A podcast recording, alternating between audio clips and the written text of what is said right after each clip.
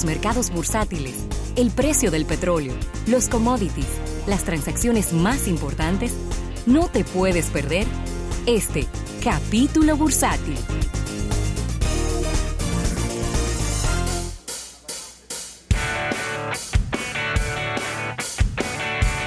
Bien, vamos a dar las gracias a nuestros amigos del Banco Popular. Banco Popular, a tu lado siempre.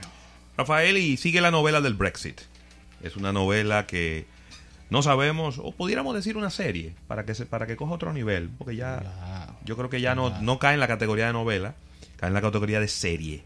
Una serie, ya han pasado varias temporadas de esta serie. La primera temporada fue cuando todos los jovencitos del Reino Unido salieron a votar para salirse de la Unión Europea y todos los de mayores de 40 años se quedaron en su casa. Y cuando la segunda temporada fue cuando luego de ganar ese, vamos a decir, ese, gran voto, ese referendo, todos los que eran los promos salieron corriendo. Y ninguno quiso tomar el, el, primer, el primer ministerio, ¿no? la oficina del primer ministro en el Reino Unido. Y así sucesivamente. Han pasado varias temporadas. Bueno, pues ahora ya le dieron la Unión Europea, después de que le dijo, no coja tres meses, coge tres semanas.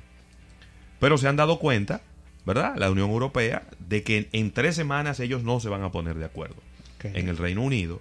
Y entonces ha extendido este plazo hasta el mes de octubre, hasta el 31 de octubre, le ha extendido la eh, Unión Europea para que ellos se pongan de acuerdo cuál es la propuesta definitiva que le van a hacer al Parlamento Europeo y eh, obviamente a la Oficina Económica del Parlamento Europeo para cuál va a ser la manera de salirse de la Unión Europea. Si va a ser el famoso hard Brexit, que es me salgo y me atengo a todas las consecuencias que eso significa. Una locura. Si va a ser un soft Brexit, es, decir, que eh, vamos a tratar de que algunas de las ventajas y de las prerrogativas que tenía el Reino Unido mientras estaba en la Unión Europea se mantengan.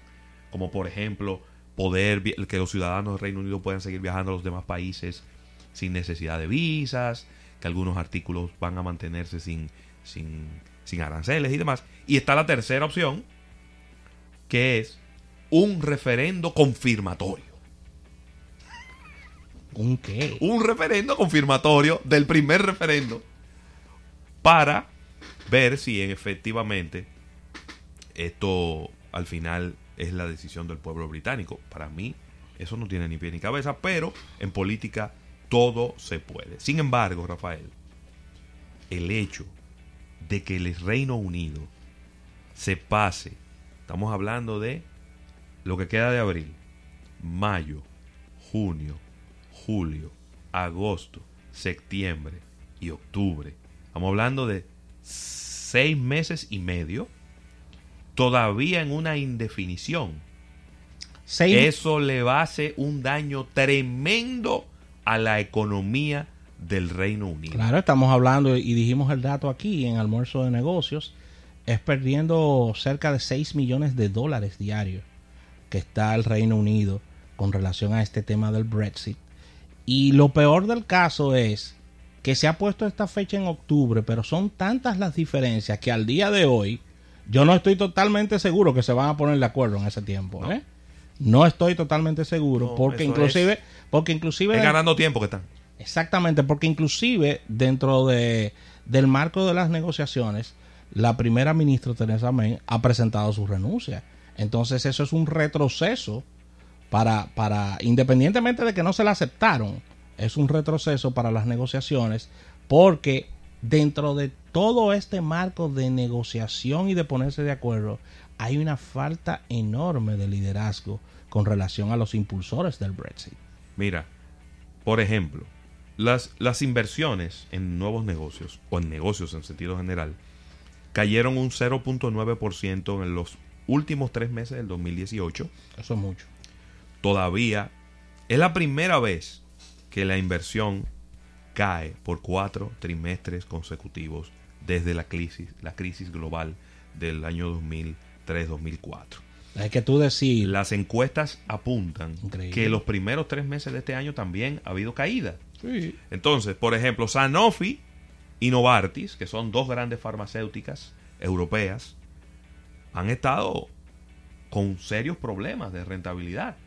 Eh, EasyJet, que es una aerolínea, dijo la, la semana pasada que la continuidad de la incertidumbre, porque no, eso no tiene otro nombre, la continuidad de la incertidumbre ha reducido la demanda de vuelos en Europa.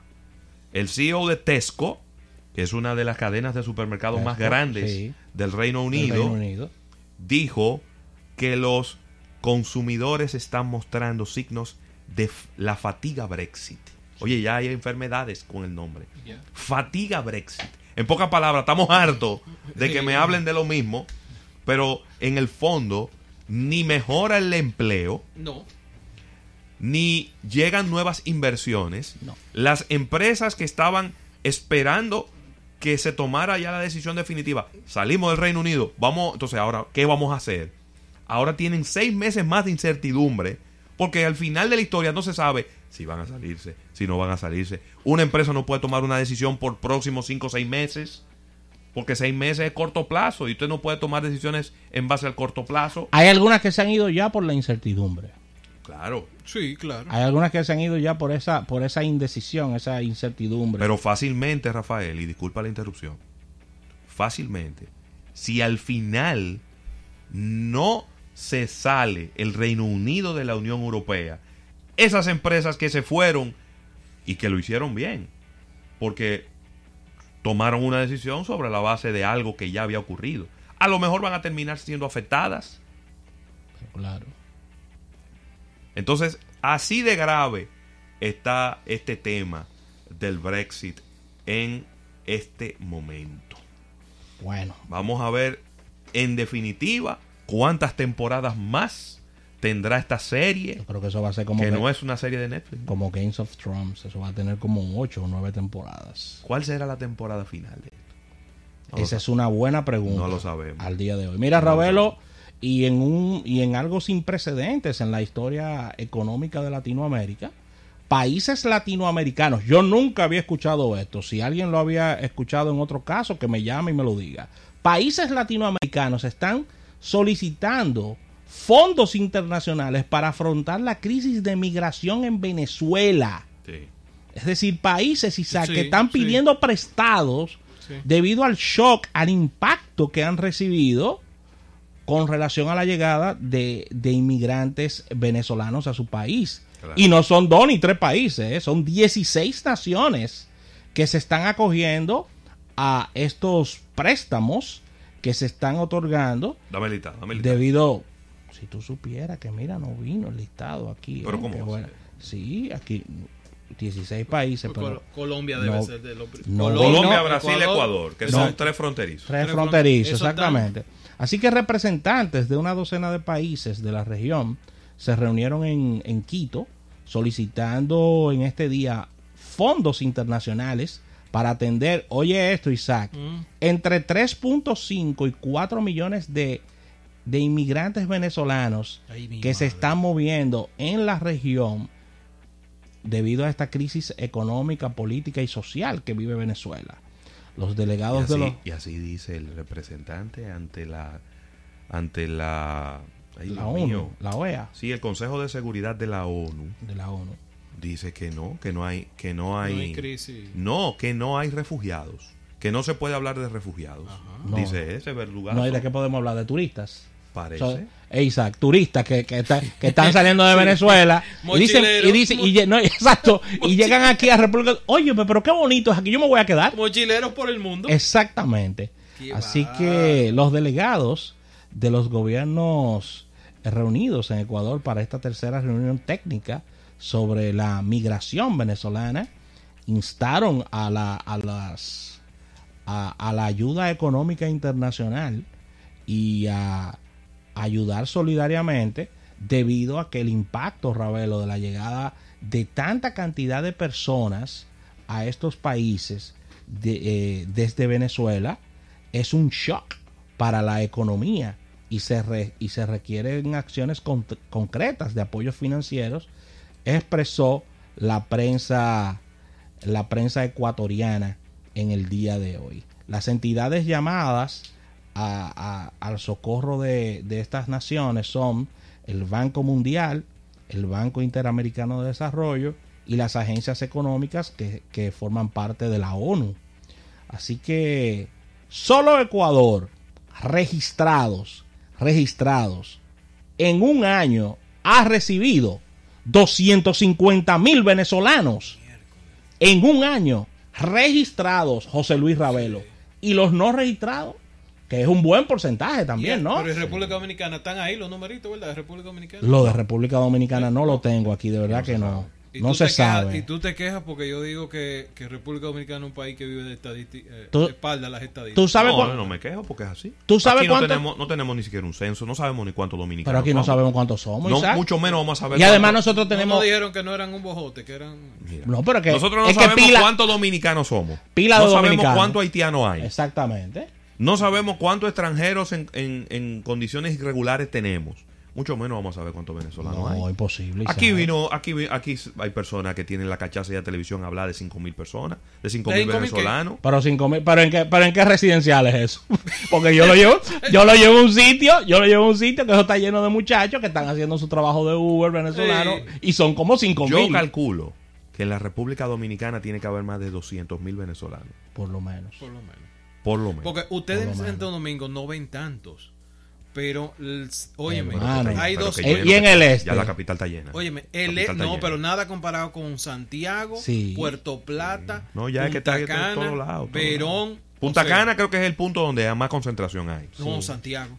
Santiago por hay mucho, mucho. Por mucho Santiago. Ah, bueno. Porque es que están en todos esos call centers, el 80% de ellos son, son, son venezolanos. Porque, entre todas las cosas, hay que decirlo, tienen mejor preparación que 10 dominicanos juntos. Eso es, óyeme, Sí. la dicción perfecta, inglés muy bueno. Correcto uso de las palabras, de la de, de lo que es higiene Exacto. personal, o sea, Sí, Exacto. sí, los pajaritos se son, fajan. Sí. son ingenieros, Pero- pero- son ingenieros pero que están haciendo eh, eh, trabajos de primera línea y, y- y por eso tú lo ves mu- muchísimamente, eh, mu- muchas veces muy bien preparados y educados, ¿no? Yo en eso no, no puedo decir nada porque sería injusto. Pero las leyes están ahí, ¿sabes? Ah, pero claro. Las leyes Pero- están ahí. pero- que no, no, una empresa dominicana no puede contratar más de un 10% de extranjeros. Sí, pero eh, tú supiste. Tú Un supiste. Bueno, pero 80-20 que- creo que, que fue lo- que como eh, 80-20 80-20. Ravelo. Ellos lo, lo 80-20. sacan, lo sacan Sí, cada tres 80-20. meses. Oye, lo que están haciendo los hoteles, que lo sacan cada tres meses. Ay, Dios mío. Entonces, señores, Ecuador está pidiendo, Isaac, oye este monto, Mm. solo por el tema de los Pero ¿a se lo está 250 pidiendo? Vamos No, a a la ONU y A a- al banco al banco interamericano de desarrollo y, a- y al banco mundial a, a la- a lo- a las entidades que tienen A cuarto lo que tienen cuarto. está demandando 600 millones de dólares solamente por ese impacto Ay, Dios. eso es dicen ellos mira eso no lo pueden dar de aquí al 2021 es decir no que no lo den de un fundazo pero las donaciones de la ONU eh, no se han dejado esperar y el plan de, de donaciones humanitarias se han solicitado ya 738 Ve- millones de 20%, tienes razón. 20%. 738 millones, claro, el código laboral. Pero- Eh, más, Confirmado. Confirmado. sí, sí, sí. Eh, más de 5 millones de refugiados se están esperando ya para el final del 2019, Isaac Ramírez, en diferentes países. Si Guaidó no asume. Son 5 mil. No, es que eso, yo no sé, de verdad que. De verdad que no ¿Eh? sé cuál es el plan. Se supone que salen 5 mil venezolanos de, de todos los días. De, de Venezuela. Diario. Diario. Diario. Diario salen 5 mil venezolanos. Por diferentes vías.